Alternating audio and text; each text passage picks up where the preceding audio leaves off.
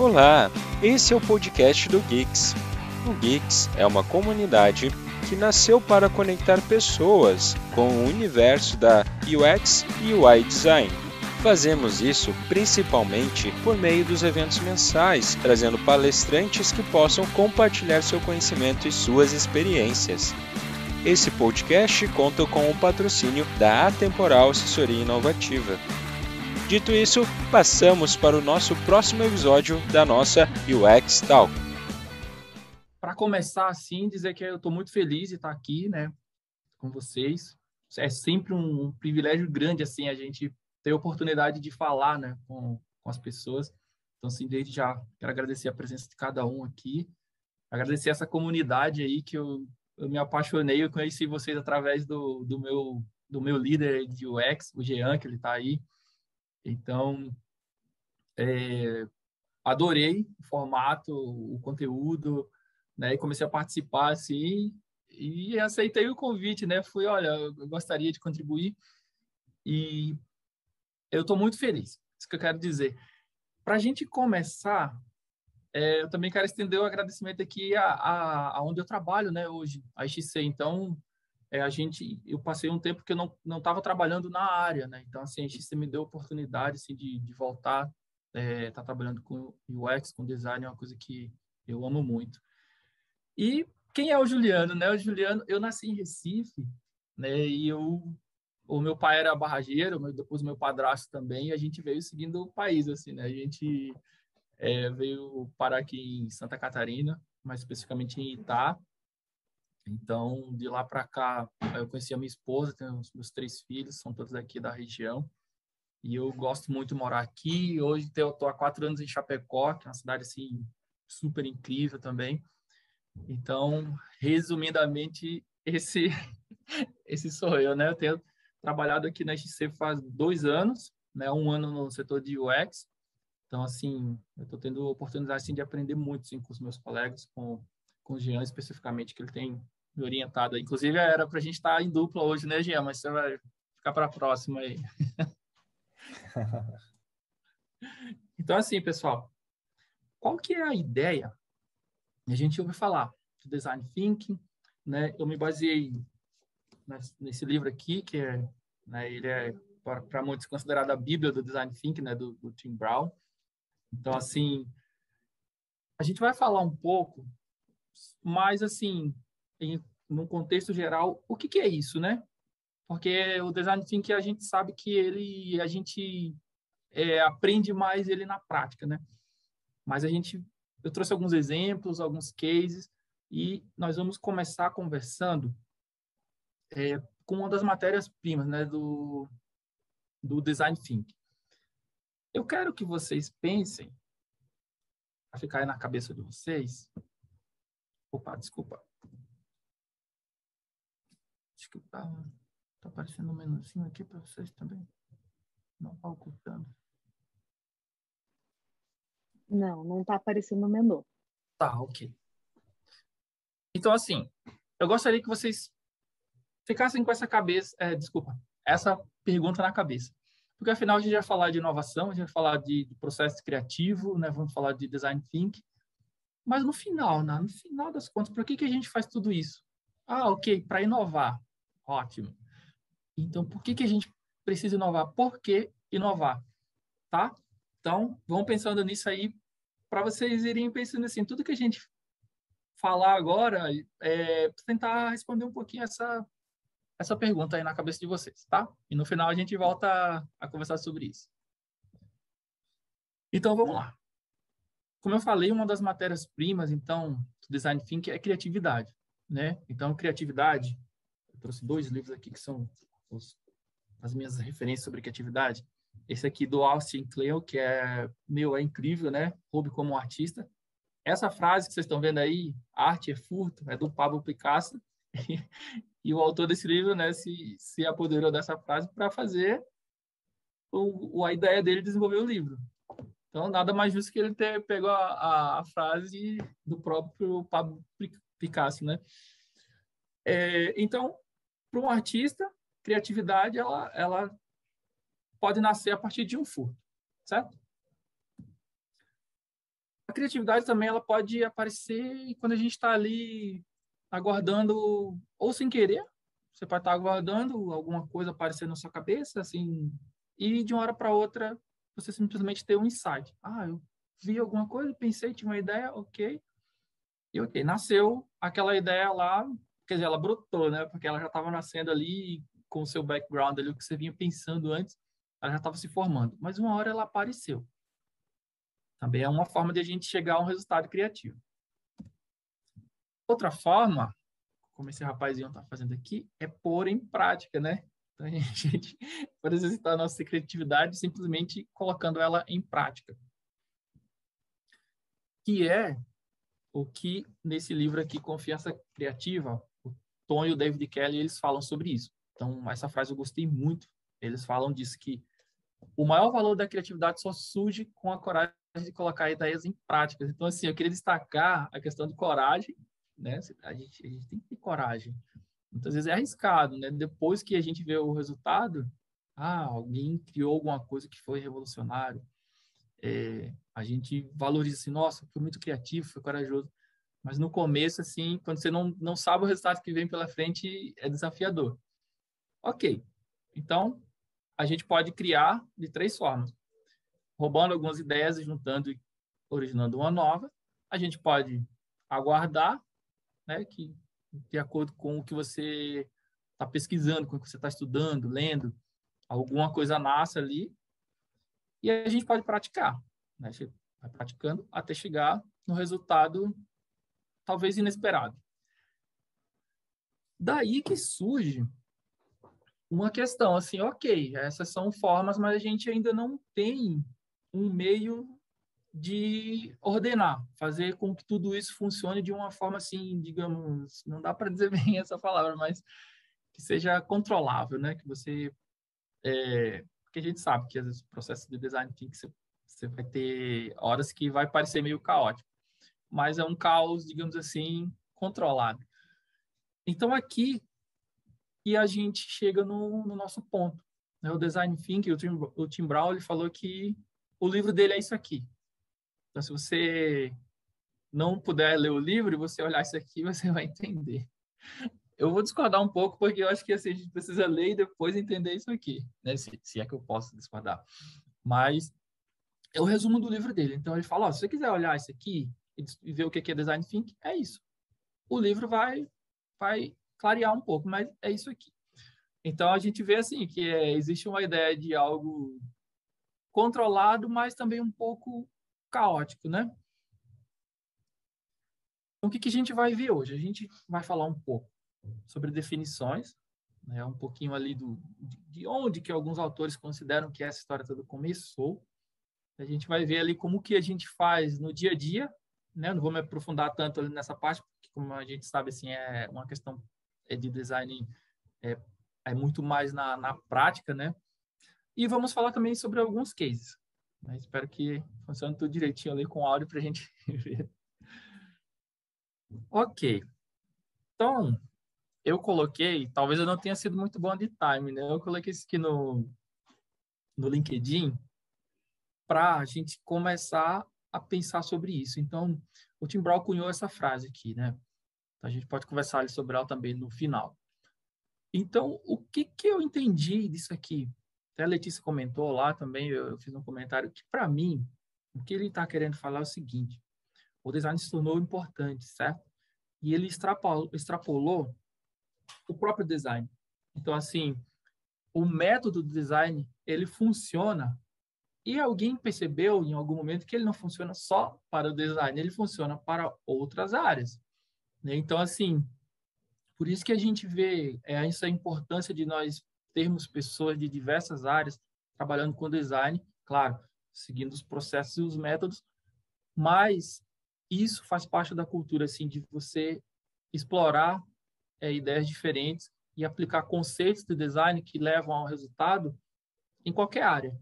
Então, esse é um grande desafio, né, assim, do design thinking, é sair um pouco, assim, daquele ambiente comum, controlado, e você explorar outras ideias. Né? Então, assim, eu, eu achei impressionante essa, essa frase, assim, porque ela realmente, ela, ao mesmo tempo que ela dá poder, assim, ao, design, é, ela é, É, ah, esqueci. Esqueci a palavra, mas enfim, a gente consegue compartilhar com, com todo mundo, né? Assim, os princípios. Vamos lá, eu vou tentar pôr um vídeo aqui, vamos ver se vocês. Design thinking is a five-step process to Vocês estão conseguindo ouvir o áudio? Sim, tá saindo. Ai, ótimo. Eu só vou mudar aqui a legenda, tá? Porque ela... toda vez tem que trocar. Eu passei um milhão de vezes, caiu. Tá. Então, vamos lá. Design thinking is a five step process to come up with meaningful ideas that solve real problems for a particular group of people. The process is taught in top design and business schools around the world. It has brought many businesses lots of happy customers and helped entrepreneurs from all around the world to solve problems with innovative new solutions. Step 1 Empathize. The purpose of step one is to conduct interviews that give you an idea about what people really care about. We need to empathize with their situation. For example, if you want to help old people, you might find that they want to keep the ability to walk around. In your conversations, they might share with you different ways they can do that. Later into the interview, you'll want to dig a little deeper, look for personal stories or situations where things became difficult. Ideally, you redo the process with many people with the same problem. Step 2. Define the problem. Looking at the interviews, you can now understand the actual needs that people are trying to fulfill with certain activities. One way to do that is to underline the verbs or activities that the people mentioned when talking about their problems, like going for a walk, meeting old friends for tea, or simply going grocery shopping around the corner store. You might realize it's not so much about going out, but more about staying in touch. After your analysis, formulate a problem statement. Some elderly are afraid to be lonely. They want to stay connected. Step 3. Ideate. Now focus only on the problem statement and come up with ideas that solve the problem. The point is not to get a perfect idea, but rather to come up with many ideas, like unique virtual reality experiences, senior friendly hoverboards, or a modified pushcart. Whatever it is, sketch up your best ideas and show them to the people you are trying to help so you can get their feedback. Step 4 Prototype. Now take a moment to reflect on what you have learned from your conversations about the different ideas. Ask yourself, how does your idea fit in the context of people's actual lives? Your solution could be a combination of a new idea and what is already being used. Then connect the dots, sketch up your final solution, and go build a real prototype that's just good enough to be tested. Step 5 Test. Now test your prototype with actual users. Don't defend your idea in case people don't like it. The point is to learn what works and what didn't, so any feedback is great. Then go back to ideation or prototyping and apply your learning. Repeat the process until you have a prototype that works and solves the real problem. Now you are ready to change the world or open shop. To experience design thinking firsthand, do the free virtual design thinking crash course from Stanford's D School right now. You will learn to design a new gift giving experience. Find the link and a guide for facilitators in the description below. After you are done, share your experience and gift idea in the comments. To learn more about creative and critical thinking, check out our other Sprouts videos. And if you want to support our channel, visit patreon.com slash sprouts.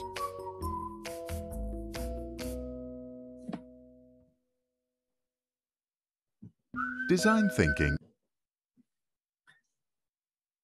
Então, assim, a gente consegue ver ali é, o, o que eu mais gosto nessa parte, assim, de você vivenciar a jornada do, do usuário, é, nós temos empatia, né, para para calçar realmente ali os sapatos, para você vivenciar o máximo possível é, a experiência da, da pessoa, né? Do, do, ser humano. Então, o que a gente viu ali foi isso, né? Você viu que é partiu, qual que era o problema? Ah, as pessoas não podiam andar. Será que era esse mesmo problema, né? Então, você viu que, na verdade, o problema, depois de detectado, foi justamente que as pessoas não querem ficar sozinhas, né? E para isso a gente precisa sair, encontrar outras pessoas. Então, assim, a gente sai de uma questão, assim, é, que parecia tão óbvia, não, as pessoas querem andar, para uma outra que é mais humana. Então, essa é a grande diferença, assim, desse processo, é você encontrar uma forma de você ser mais humano possível com, com o outro, né, com, com o nosso igual. Então, assim, design thinking é uma abordagem é, centrada, uma abordagem centrada na experiência humana? Sim, ela é também uma forma de nós enxergarmos com a ótica das outras pessoas? Também. Então, assim, esse esse olhar que é o diferencial, né? o grande diferencial assim, do, do processo de você criar, realmente é, estar sempre focado no, no ser humano. Eu vou contar uma historinha rapidinho aqui, tá? Que foi o, o Tim Brown contou essa história aqui. Então ele falou: é, que esse senhor ali, ele, ele, ele é um engenheiro, né? Esse Islamabad King do Brunel. Ele era um engenheiro. Então, ele estava desenvolvendo uma ferrovia, nessa? Great West Highway, e faz, ele percebeu que, assim, ele queria criar não só o melhor, é, o melhor produto, é, o melhor trem, mas ele queria que as pessoas sentissem o prazer de viajar.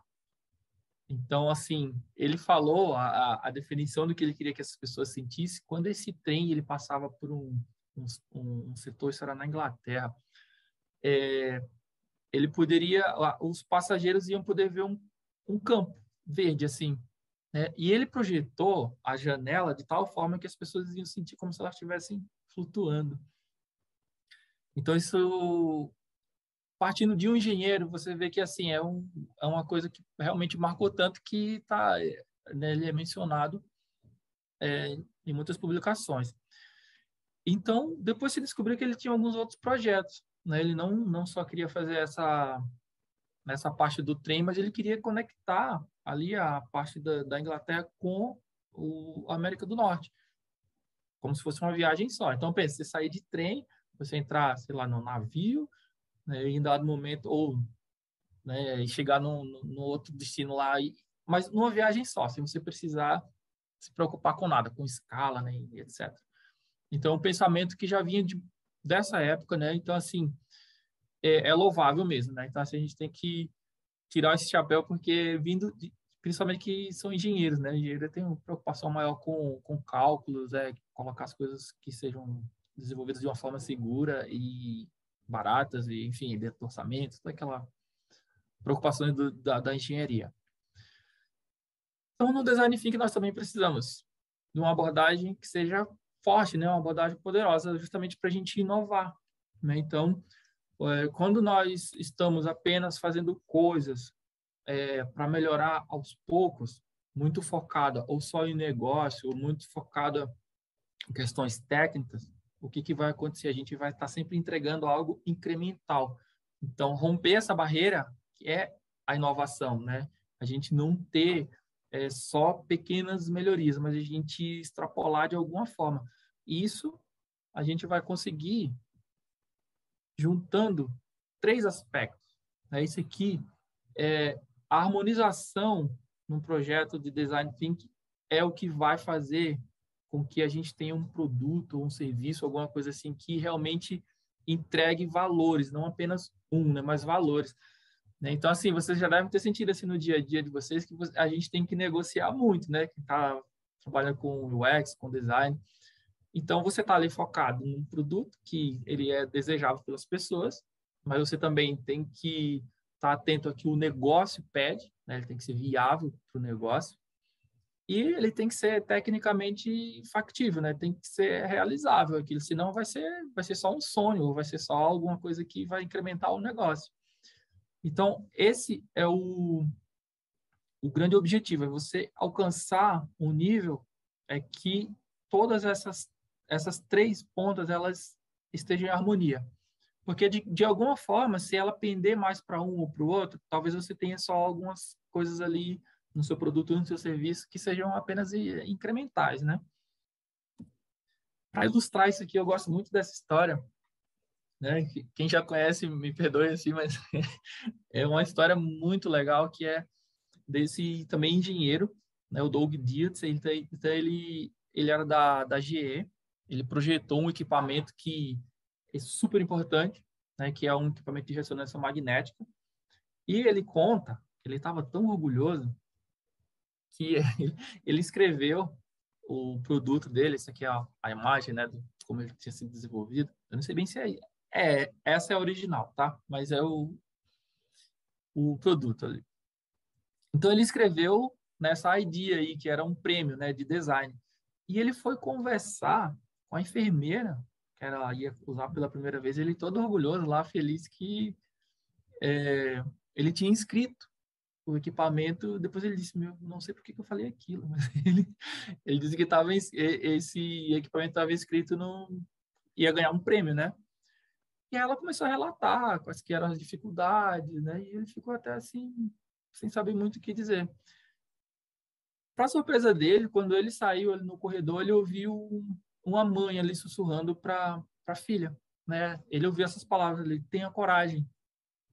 E aí ele começou ficou intrigado com aquilo e depois ele descobriu que 80% dos pacientes precisavam, eles precisavam ser anestesiados para poder usar o equipamento que ele projetou e ele não tinha se dado conta. O equipamento funcionava, né? Era um equipamento de alguns milhões, foi investido muito, tinha tecnologia de ponta. Então, assim, foi uma surpresa ele perceber quanto as pessoas sofriam para usar, tinham que ser sedadas, né? E, e eram sentia tanto medo que precisava de alguém ali para encorajar. Então, o que, que ele fez? Ele, ele começou a estudar, ele se encontrou lá com o pessoal da, da D-School, né, fez um curso, e lá ele descobriu que ele podia melhorar o produto dele, não teve o orçamento que ele queria, então ele teve que usar muita da criatividade, né? E a gente sabe que é, a criatividade, ela às vezes ela ela gosta, né? Na maioria das vezes de estar encaixada num limite, assim, porque aí você explora o, o potencial. O que aconteceu? Ele desenvolveu esses ambientes. Então, foi o orçamento pequeno que ele tinha, mas mesmo assim a empresa ainda né, disponibilizou, ele simplesmente remodelou o conceito. Então, assim, como era para crianças, então, nada mais interessante do que você ter um ambiente assim que seria estressante, se transformou. Então, ele é como se fosse um passe de mágica. Quando eu vejo isso aqui, eu fico assim deslumbrado, porque realmente ele conseguiu transformar uma situação tão ruim assim, né, tão estressante, num ambiente de diversão. Né? Essa daqui também, um dos outros exemplos. E o que eu queria destacar é isso, ele saiu daquela situação para essa aqui. Então, o que aconteceu? Né, vamos voltar lá. Então, ele tinha 80% dos pacientes precisavam tomar anestesia, né? Passou a ser 10%. E ele passou de tenha coragem, né, que é, era um incentivo, para isso aqui. Olha, ele disse que ouviu isso e ele ele chorou quando ele ouviu isso. Ele toda vez que ele contar essa história, ele chora. Ele ouviu a menina falar: "Mãe, podemos voltar amanhã". Então assim, a realização dele foi essa né, com relação a esse equipamento, porque era uma coisa que ele não tinha percebido. Então, se a gente voltar aqui no, nesses três pontos, a gente vai ver justamente isso. Né? Ele tinha um negócio, tecnicamente estava funcionando, era bom para a empresa, mas faltava aquele elemento humano. Então, quando ele conseguiu juntar isso né, de uma forma tão criativa, ele agregou tanto que o produto dele passou a ser é, as pessoas queriam ir lá se divertir, né? O seu o seu público, aliás, as pessoas queriam utilizar. E nada mais justo, né? Porque assim, a gente não, não, não adianta nós criarmos algo se quem nós gostaríamos que usasse não vai querer usar, vai sentir desconforto, né? Enfim. Agora eu quero passar assim rapidamente para vocês como que é, a gente pode vivenciar o design no nosso dia a dia, né? O, o processo de design thinking. Então, o design thinking ele é separado em cinco cinco etapas, né, como a gente viu lá no videozinho. Elas não são lineares, né? Apesar de que a gente geralmente a gente tem essa ideia de que a gente vai de um de um para o outro, mas na prática a gente acaba vivenciando algo mais ou menos assim, né? Você, você passa de uma fase para outra, às vezes tem que voltar e é ótimo porque assim você está sempre tendo oportunidade é, de pensar um pouco diferente. Então, à medida que você analisa e você detecta um problema, você avança com algumas ideias e você em dado momento perceber, não, opa, talvez o meu problema não seja exatamente aquele, como a gente viu lá no vídeo, não seja aquele que eu estava achando. Você pode voltar e refinar isso. Por que não? Né? Você está dentro do processo ainda. Isso é ótimo, é ótimo. Na prática, a gente pode é, ter ao nosso favor alguns. Eu peço desculpa aí que fica tudo em inglês ali, né? Mas os próximos eu acho que eu coloquei uma legendazinha. Mas, mas enfim, acho que a gente usa muito né, os termos em inglês, acho que vai, vai ficar bem tranquilo. A gente pode usar algumas dessas ferramentas para nos auxiliar, né? O Stitch, que a gente adora, né? Até storyboarding, é, enfim. Então, um exemplo aqui, né? um, um exemplo de mapa de jornada do, do usuário aqui. Então, seguindo aqui, um, dois, três, quatro, cinco, né? A gente vai ter Primeiro ali você vai separar os estágios, né? Vai dizer quais são. Depois você vai colocar ali as ações também, sempre com alguém repetindo as nossas ações. São essas. Do 6 até o 9, as dores do usuário, né? A gente pode fazer uma votação para ir lá e é, a gente ter um mapa ali de como realmente está sendo essa dor do usuário. E depois a gente pode fazer a mesma coisa com as ideias, né? A gente vai colocar elas ali, vai votar, vai falar para as pessoas que estão ali presentes quais são essas ideias. E nós vamos formando esse ciclo, né? A gente começa com uma ideia, com um problema, e nós vamos abrindo. Então, vamos supor que você está lá numa situação e você coloca alguns post-its, né? Você faz uma encenação em algumas situações para a gente ver, né? O que, que realmente é, a gente está falando.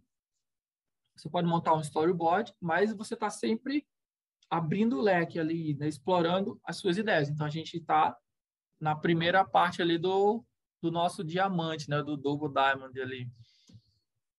Em seguida, a gente começa a fazer o contrário. Né? Então, você começa a classificar por afinidade, você faz um, ranking forçado, um mapeamento, né? votação por pontos, você vai afunilando. Então, isso é exatamente esse processo que a gente acaba vivendo. Então, você vai divergir e vai convergir. Então, a gente abre o, o nosso pensamento com muitas ideias e depois a gente vai fechando ele para algo mais central, né? Para uma coisa assim que você realmente consiga pôr em prática. Aqui também é a mesma coisa, né? Então você sai de um problema, desenvolve ideias até chegar numa solução central. E no final do processo a gente vai ter essa sensação mesmo, né? Porque é isso que acontece. Você vai ter lá algumas coisas é, em dado momento, assim, talvez seja bem bagunçado. Você vai ter muitas ideias e aí gera aquela angústia. Aí agora como é que a gente vai chegar num, com tanta coisa, né? Que eu tô aqui, que eu já descobri. Como é que eu vou chegar num ponto que eu vou ter alguma coisa para entregar para mostrar para alguém? então, né? Mas isso faz parte do, do, do processo mesmo. Tá? Tem algumas abordagens aqui que são só formas gráficas assim de né, mostrar o mesmo processo. Né? Eu só quero compartilhar com vocês aqui para a gente ter uma ideia de que isso aqui também a gente pode interpretar de várias formas, né? Você pode ter um, um visual do jeito que você compreender melhor. Esse aqui também, eu achei bacana isso aqui, porque ali no meio, né, nesse infinito ali, ele dá justamente essa ideia de infinito, né?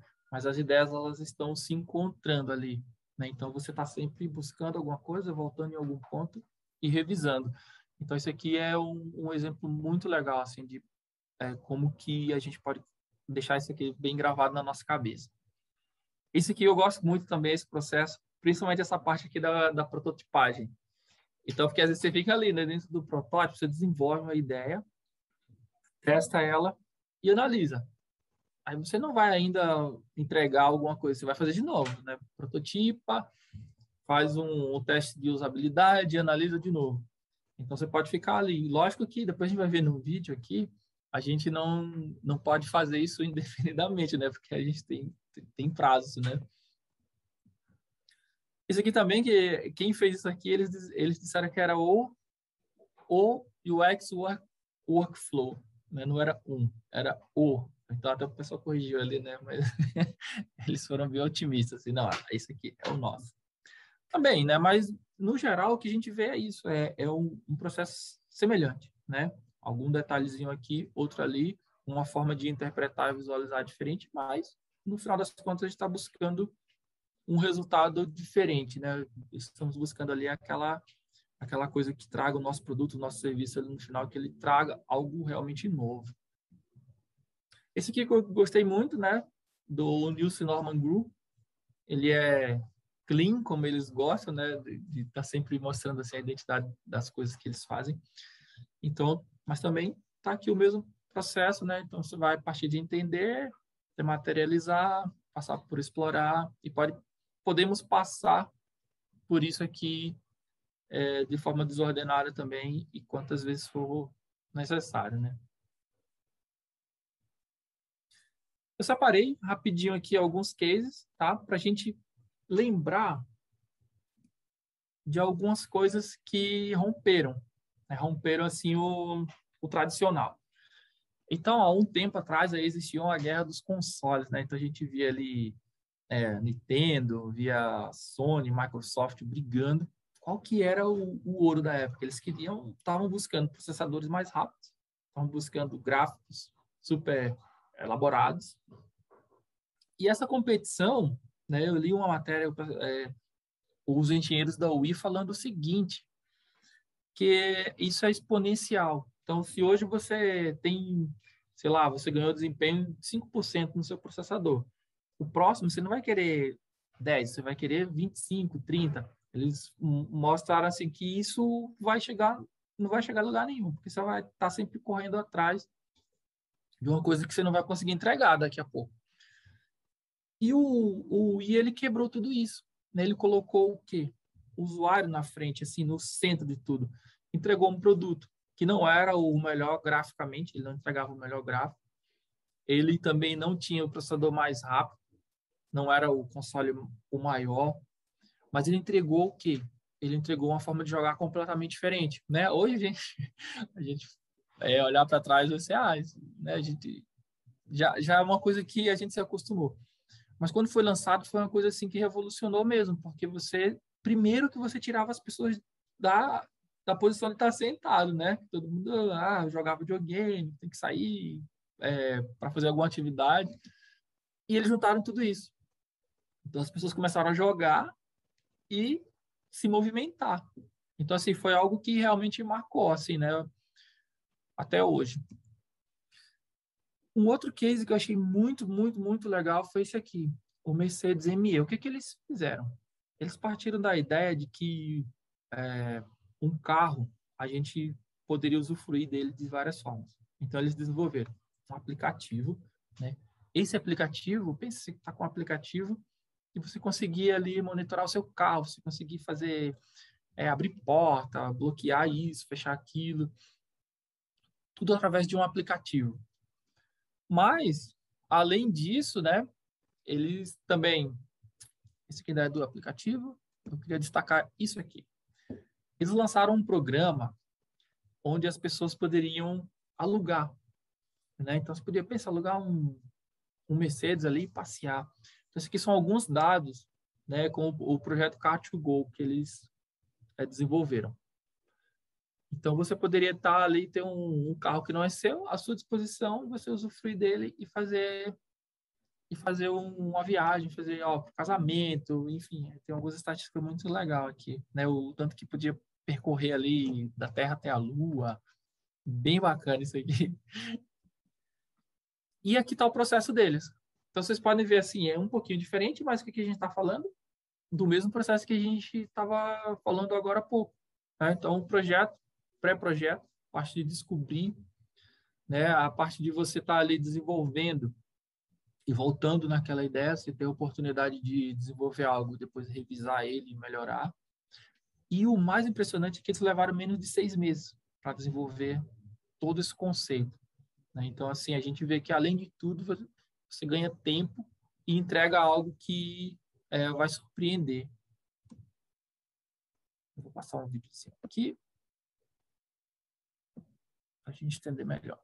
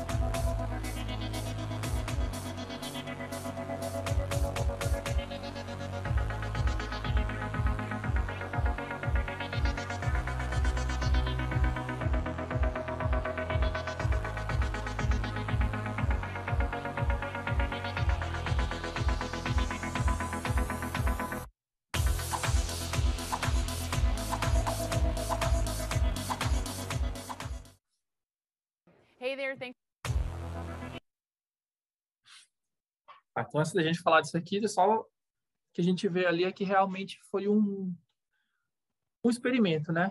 Porque o que deu certo. E esse experimento, ele, ele é um, um dos pilares, assim, do design thinking. Então, a gente, às vezes, é, se vê num, num ambiente caótico, controladamente, mas é voltado para a experimentação. Então, é bom assim, a gente ter essa liberdade de errar, né? Claro, a gente não está fazendo coisas querendo errar, mas você ter liberdade de fazer assim algo que você pode errar, mas você está ali dentro de um ambiente controlado e o seu alvo, no final das contas, é entregar algo que seja diferente. Eu coloquei a Pix aqui por um motivo só, vocês já vão entender. A gente conhece a Pix, a gente sabe do, do, dos filmes que eles fazem, assim, que são incríveis. Mas por um. Eu estava assistindo um vídeo outro dia e o cara falou justamente isso. Me chamou a atenção que são aqueles três pilares que a gente estava falando antes. Ele falou que tinha ó, o cara da tecnologia, o cara do ne de negócio e o cara da criatividade. Então, assim, essa foi a, a fórmula mágica ali da, da Pixar. Lógico que a gente fala muito do, do Steve Jobs, né? Porque é a figura mais conhecida. Mas a junção dessas três cabeças ali que chegou num, num, numa empresa, algo assim que impressiona a gente até hoje, né? Então, só trouxe isso aqui para gente, só para gente ver que aconteceu algo assim em outro nível, né? Com, com pessoas, assim. Achei muito, muito bacana isso aqui. Para citar mais um caso, né, que o Tim Brown também fala no livro dele, é um caso da, da Shimano. Então, eles contrataram a Ideal para fazer um é, solucionar um problema deles que eles queriam primeiro que eles entregaram um briefing que eles falaram que foi o briefing mais próximo do perfeito. Eles queriam que as pessoas voltassem a andar de bicicleta. Eles não chegaram dizendo assim, ó, eu quero que a minha bicicleta seja dessa forma, que, sabe, com aquela todas aquelas especificações já prontas, né, que há muito tempo atrás eram assim que o era assim que os setores de design funcionavam. Então, alguém chegava lá com a pasta, com as especificações, os designers desenvolviam, né? Então, o design estava ali preocupado em fazer o produto dele ser melhor, é, ser mais vendido, chamar mais atenção, aquela coisa toda. Aqui a gente já tem uma mudança. Então, você sai de algo que você não quer só o produto é, ganhe do concorrente, mas que ele realmente entregue algo além disso. Então a Dil desenvolveu um conceito que foi esse, assim, sem pressa. Eles desenvolveram uma bicicleta. Né? Havia uma comunidade chamada de, de, de bikers, né? O pessoal que andava de bicicleta para se divertir. Então a bicicleta, ela era mais simples, né? Ali no onde você a gente pedala também servia como como freio. Ela não tinha aquele aspecto de bicicleta de corrida, que você tem muita coisa que você vai ter que cuidar, ajustar. Enfim, também tirou uma outra coisa que eles detectaram, que as pessoas às vezes se sentiam com vergonha de andar de bicicleta, porque quem andava de bicicleta eram aqueles atletas, né? Tinham, os garotos propaganda na época eram é, pessoas que é, competiam. Então, assim, eles também conseguiram transformar e trazer de volta é, o que as pessoas sentiam quando era criança. Então, assim, foi algo também que eu achei muito legal trazer aqui para a gente como exemplo.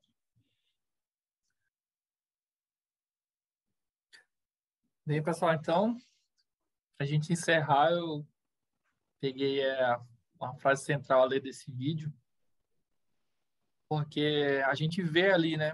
Eu, eu gosto muito de, de, de, ver isso, como que é o processo da IDEO, né? Que a gente vê ali realmente o incentivo é você buscar coisas novas e aquela coisa de você ir até as pessoas e pesquisar, você vê que eles falam, ah, vamos conversar com os especialistas de verdade, né? Eles estão ali para é, coletar aquelas informações e trazer para um, no caso aqui que era o, o, carrinho. E o trabalho em grupo, né? O trabalho ali que é fora de série, né? Você vê que existe, né? Uma hierarquiazinha ali, mas não é nada assim que vai atrapalhar. Na verdade, é o conjunto e o trabalho em, em equipe que chega na, num resultado desse. Tá? Para encerrar mesmo aqui, é, eu não, não, sei falar latim, né? Mas essa frase original é em latim, então é, errar humano, perdoar é divino. Então assim a gente tem que ter essa é, perder o medo, né? Acho que o, o, importante é a gente perder o medo de errar, porque a gente às vezes nos, nos privamos privamos às vezes as pessoas que a gente tem ao nosso redor, é, o nosso trabalho, a nossa vida, enfim, porque a gente fica com medo de errar. Né? Então, às vezes é melhor você pedir perdão depois, porque não deu certo, mas você tentar algo novo. Claro, de forma controlada também, né? Mas, enfim.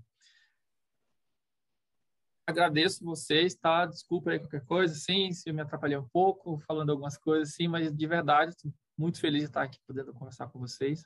Então, quero agradecer a cada um, cada um mesmo que está aqui assistindo, você que vai assistir no YouTube aí depois. Então, obrigado mesmo. E agora, eu quero poder ouvir vocês, né? Quem quiser escrever no chat, ali também, o pessoal já escreveu algumas coisas ali também, é, para a gente conversar, tá? E relembrar ali a nossa pergunta lá no início, né? Se puder trazer assim o que, por, por que que você acha que a gente precisa inovar, baseado em tudo que a gente viu e a gente conversou até agora.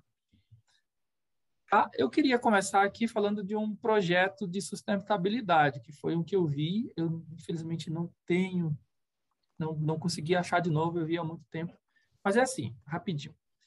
O, o Donald Norman, ele, ele escreveu um artigo falando que as, as empresas elas precisam é, se responsabilizar pelo que elas produzem, não só quando chega no cliente, mas depois, né, com a questão do lixo, etc. Então, para mim, esse já é um grande motivo assim que a gente precisa inovar é, e buscar é, alternativas para esses problemas maiores, tá? Só para dar um gancho aqui para gente. É, eu posso depois deixar, Ariel, não sei, Letícia, se vocês costumam fazer, deixar disponível a apresentação. Aí eu coloco também, já tem os links aqui do que a gente usou, tá? Tudo aqui. Ok? Então, obrigadão aí, pessoal. Se vocês tiverem algo, espero que tenham algo para a gente conversar aí, tá bom? Show, Ju. Tu arrasou. Parabéns pela palestra. Tu conseguiu, de uma maneira muito didática e dinâmica, uh, tá passando conceitos e aplicações do design thinking, sabe? Uh, até uma coisa muito legal é que quando a gente está no modo online, assim, é muito importante ter essa dinâmica e, e tu pegou conceitos que muitas pessoas estariam ou revendo ou conhecendo pela primeira vez e tu conseguiu deixar de uma maneira muito dinâmica, muito, muito clara, muito legal. Então, assim, ó, uh, teve conceitos ali que foram muito bons. Eu já tinha visto algumas coisas sobre thinking, mas foi muito bom, teve muita uh, case, muito conteúdo que foi muito bom uh, rever e outros até que eu não conhecia, assim, teve foi uns aprendizados aqui. Então, parabéns, foi muito legal. De verdade, parabéns pela talk. Até botei palminhas ali no chat. uh, a gente vai estar tá abrindo agora com umas perguntas, pessoal. Uh, se vocês quiserem, se forem mais desinibidos, podem estar tá abrindo o microfone, tá falando aí. A hora é agora. Ou vocês podem também estar tá escrevendo no chat a pergunta que a gente vai estar tá falando aqui uh, com o Juliano. E, e eu quero abrir essas perguntas assim, porque até fazer alguns comentários. Eu já tinha feito algumas uh, alguns assuntos sobre design thinking e tal, e, e, rever todo esse conteúdo assim de cara que tri, sabe? E, e uma pergunta que eu tenho para ti assim é quando tu aplicou, tu tem algum case de um, algo que não foi feito design thinking e foi e depois tu foram feitos design thinking é, em alguma tarefa que tu fez, no trabalho, algum momento, algum case que tu tem, que tu viu a diferença do impacto que deu quando tu aplicou o design thinking? Isso era um, um questionamento que eu tinha para te dar, perguntar. Uhum, uhum. Olha, é, Letícia, aproveitar aqui e falar das pessoas que estão presentes, a minha irmã, que mora lá na França, está aqui, a minha esposa também está aqui, e a minha irmã aqui de Itá também, tá? A família está toda Olha aí. só! tá, então, pessoal, assim, né, respondendo a pergunta da Letícia, eu já compartilhei com alguns aqui, então antes a gente desenvolvia sites, né? E o, o que eu senti de dificuldade quando a gente desenvolveu os sites. Então, se eu fosse desenvolver um site para Letícia, se eu fosse desenvolver para o Jean, eles iam ser muito parecidos. Ia ter, ah, eu vi que a Letícia gosta de amarelo ali, tem bastante, quarta tem amarelo. Então, ia deixar, ia deixar o site dela amarelo e o do Jean, que eu gosta de azul ali, ia, ia ser mais azulzinho, e só. Né? E eu falei, meu Deus, o que, que, que, que acontece ali que você não consegue entregar algo diferente? Então, assim, quando eu comprei esse livro, eu tava, eu, eu tinha, tem a minha esposa que descobriu uma pós ali é, em Videira sobre uma pós de design. Foi ali que eu vim estudar que eu descobri esses esses detalhezinhos do design, né? O que que é que você tem que agregar para entregar algo diferente. Então, assim, eu trabalhava sozinho, né? Então, assim, não dava para ter uma noção assim de ah, como que seria em equipe né? Mas a gente, eu comecei a desenvolver algo com esse com esse raciocínio assim de colocar na prática e buscar o que que o, o cliente gostaria de ver no produto dele. Então, nesse esse foi um dos fatores assim, desculpa, foram alguns pontos que eu percebi essa diferença, sabe? Então você saía de algo quadrado, você não conseguia diferenciar um do outro, para entregar algo que realmente era era a cara da, do, do, da empresa, do cliente. Né? A gente desenvolveu na época uma embalagem para o pessoal fazer as pizzas, né, assim, para vender no mercado. Eles queriam inovar, colocar uma embalagem. E até hoje a gente a gente comprou umas, lá em Itá, a gente comprou umas pizzas lá. E a única diferença é que eles, eles fizeram uma reimpressão da embalagem, eles só tiraram aqui um negócio lá. Tá. Opa. Acho que estava aberto aí, Rafa. Teu... Ah, agora sim. Então, assim, a gente ficou bem feliz porque a embalagem eles usaram a mesma.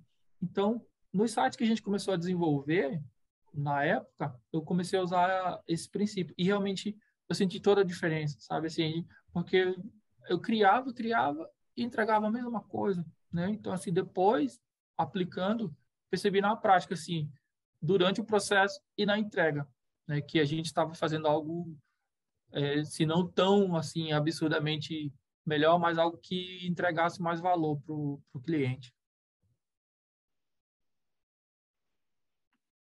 Show. Uh, tem uma pergunta aqui que não está no chat aqui, mas fizeram uhum. a pergunta uh, so, sobre diferenças entre uh, design sprint, né, e, e, o design think, se é a mesma coisa. Fizeram uma pergunta aqui, eu queria que tu dasse é, desse uma palhinha e respondesse para Ah, nós. tá. Qualquer coisa, pedir, pedir ajuda aí aos universitários aí, Jean, você me ajuda. Então, o design Jean, por sprint... favor, né? Pode abrir aí o microfone também. Está solicitado eu ia desde o início da talk. Depois eu dar uma palavrinha. Então tá. Olha só, o design thinking para mim é esse processo de você criar, né? Então você vai buscar ali como a gente viu no caso da Edil, né, ideias, identificar o problema, né, prototipar, testar, refinar. Então esse é um processo de você quando você está buscando criar algo novo. A sprint ela seria mais voltada para o processo de, é, digamos assim, como você organiza o seu projeto. né? Então, numa sprint, você vai ter lá a abertura. Então, vamos pegar quem trabalha, como nós, assim, trabalha com gira. Então, a gente a- é aberto um cartão no setor e ele relata um problema. Então, ele vai passando por análises, ele passa é, por várias etapas ali de definição, aí chega no, na, em nós, né, na parte de UX, e vai para o desenvolvimento. Né? Algumas vezes a gente precisa voltar, a gente precisa refinar alguma coisa. E de tempos em tempos, né, aqui a gente faz geral, algumas equipes fazem a cada 15 dias, faz uma reunião e aí a gente fecha aquela sprint, aquele período que foi desenvolvido é, as resoluções, corrigidas as falhas e desenvolvidas melhorias, e abre um outro. Então, para mim, é essa a diferença. Né? Sprint é aquele processo do, do seu projeto, as etapas ali, e o design thinking é um, um processo, mas ele é mais voltado para quando você vai criar. Né? Você tem o objetivo ali de entregar uma solução nova. Se tiver mais alguma coisa, Jean, para complementar, fica à vontade aí. É, na- lá na, é, na empresa a gente não, nunca rodou uma, uma design sprint. A gente trabalha com sprint design, né? Então, também que a gente chama de design sprint. Uhum. Mas também não sou nenhum especialista, a gente é, é, é bem novo lá no esse, o setor da empresa, mas eu creio que tem semelhanças, não, não, não acho que tem tanta diferença é, o design thinking e a, e a design sprint, né? Eu acho que até você aplica o, o, design thinking durante a, a sprint. Enfim, mas é isso. É, eu queria agradecer ao Juliano pela oportunidade aí de de estar vendo essa talk, porque, cara, o Juliano é é diferenciado. Hoje vocês puderam ver como que é ele é um cara diferenciado. Eu aprendo demais com ele no dia a dia, essa, esse, esse dom que ele tem de comunicação, essa a oratória dele, Verdade. sabe? Eu aprendo demais porque eu tenho essa, eu tenho essa barreira, essa barreira de, de falar, sou um pouco tímido, então eu aprendo demais com ele e que baita apresentação. Show de bola. Verdade, verdade. Não, ele já destrinchou, assim, né? Ele- E ele vai, ele não tem medo. Ele é muito bom, muito bom. Não, Verdade. Jean, eu ficar, vou ficar com vergonha aqui, Jean, mas obrigado. Você, o Jean é o meu parceirão do dia a dia, é o meu, o meu mentor. Então, ó, a gente acabou quase que apresentando junto aqui, Jean. Foi quase. Pois é, pois é. Eu- Aí valeu, já valeu. Obrigadão por participar aqui, estar aqui com a gente. Obrigadão mesmo. Show de bola. Verdade. A Rafa botou ali no chat, eh, não é, não é uma pergunta, mas foi uma observação bem legal que ela botou assim, ó, sobre o caso do, ah, do Car2Go, eles apresentaram o problema das grandes cidades, que é a falta de estacionamento, que bloqueia muitas pessoas de comprar carro, e usaram isso para fazer um produto diferente e acessível a um público novo. Eu não conhecia essa da Car2Go, eu achei bem legal. Inclusive, ah, Ju, eu, eu, eu ia te convidar para tu colocar também esse, esses links lá no nosso canal, lá no Telegram, né? E os livros que tu indicou, que eu achei muito legal. Acho que a- o pessoal também ficou interessado. Coloca os links lá dos livros, né? Uhum, Para a gente também estar estudando. E a gente está, assim, não tem mais nenhuma pergunta, então a gente está se encaminhando para o fim, né? da- do nosso evento. Deixa eu ver, tem. ah, ah, a Rafaela falou que usamos aqui na França. A Rafaela é tua irmã? É a minha irmã, é. Ah, então tá. É, Então, assim, ó, a gente tem. Essa eu não sabia, Rafa. Boa, né? Saber que você está utilizando aí, então. Quer contar algo Ai, mais aí pra gente? Ah, eu adoraria, assim, sim, se tivesse aqui no Brasil. Seria muito legal. Ah, eu não conhecia. Ah, ah, eu acho que, mas acho que ela não, ela não vai abrir o microfone. Mas, É, enfim, Rafa, se quiser abrir o microfone, falar um pouco da, da Cat2Go. Aí. Ou ela. Não, não Oi, gente, vocês estão me ouvindo? Ai, Sim. agora a gente tá. Sim. Uhum. Então, eu não vou abrir a câmera porque eu tô de pijama, que já é uma hora da manhã, mas eu tenho que prestigiar meu irmão, né? Vamos Com lá, certeza. Essa, essa palestra. Então, a questão que ele colocou do, do Car2Go é algo assim que, para nós, por exemplo, a gente que mora em cidade grande, né, na Europa, tem muito problema de estacionamento, muito, muito problema. O que impede as pessoas de comprarem os carros, né? Então, uh, essa solução do carro compartilhado, de ter essa comunidade que você pode alugar o carro e você usar o carro e depositar o carro, né, como se fosse uma assinatura que você tem, você paga o tanto que você usa, veio assim para ajudar muitas pessoas que, como por exemplo em Nova York ou em Paris, né, não têm acesso a ter o carro porque não tem onde pôr, né? Então não é como vocês em Chapecó todo mundo tem garagem, né? Tem tem parkings, né, é, é, estacionamentos nos supermercados, em todos os lugares, que não é assim. Então, essa solução desse carro compartilhado é, é, muito, muito bem usada aqui e como uma questão também ecológica, né? Que você não vai comprar o carro só para você, então você usa só realmente quando você precisa para um, um, quando você tem que se movimentar para um lugar mais longe e tal. É bem legal mesmo, gostei muito que ele falou sobre esse exemplo, é algo que está muito usado já na, fora do Brasil, né? Que legal. É, legal muito legal. Eu fiquei pensando ah. aqui, uh, a outra, né? Oi, tudo bem, Juliana? Mas tudo também bem, desse né? exemplo, né? O quanto agora também, pelo menos aqui em Porto Alegre, eu acho que também em outras capitais, uh, a gente usando o 99, né? Tem, por exemplo, agora o 99 compartilha, 99 caronas, né? Que estão tentando também implementar um pouco mais, assim, né? Com, através de outros aplicativos, né? Eu nunca peguei uh, o compartilhado, né? Uh, não sei se algum de vocês tiveram alguma experiência, assim, mas uh, às vezes também, né, nessa, nessa, nesse deslocamento, né, entre a própria cidade, né, e, e também, dependendo do bairro, por exemplo, aqui no bairro que eu moro, a maioria dos prédios são mais uh, antigos, né? Então, assim, uh, é impossível ter carro. então, assim, tem que alugar estacionamento. E aí, agora... E aí, tipo, é aquela coisa também que... De pensar também nessa nessa experiência, né, dos usuários, né? Eu gostei muito que tu trouxe isso do design thinking, né, que é de pensar também, né, ter como centralidade as pessoas, né? Quais que são a, a, essa, as dores dessas pessoas, né? E quando começa a pensar que vai para além, né, de simplesmente você pegar e oferecer um produto, né? A gente vê as diferenças também uh, de, de outros tipos de metodologias que eram aplicadas, né, em outros momentos de pensar essa relação com clientes e produtos, né, que era muito mais centrado no, no produto, e agora a gente vê uma, uma inversão, né, de produzir uh, uh, produtos, né, sejam digitais ou não, uh, centrado nas pessoas, né? Então achei muito bacana tu trazendo esse, esses exemplos assim para a gente estar tá pensando, né, também, né, uh, a partir do design thinking. Parabéns, hein, Juliano? Gostei muito. Obrigado. Obrigado aí, obrigado a participação aí, a Jéssica, a Ali, Sara, Letícia, Jean, Vitória.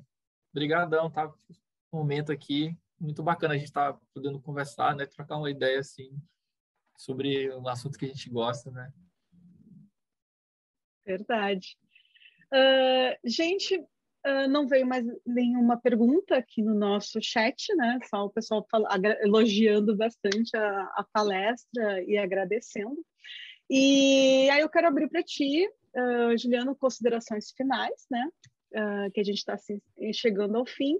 E também agradecer a todos que, que estiveram até agora aqui no nosso evento. E, e não deixem de uh, ver o nosso. Uh, nós vamos estar gravando este evento, colocando lá no nosso canal do YouTube e também no formato podcast no Spotify.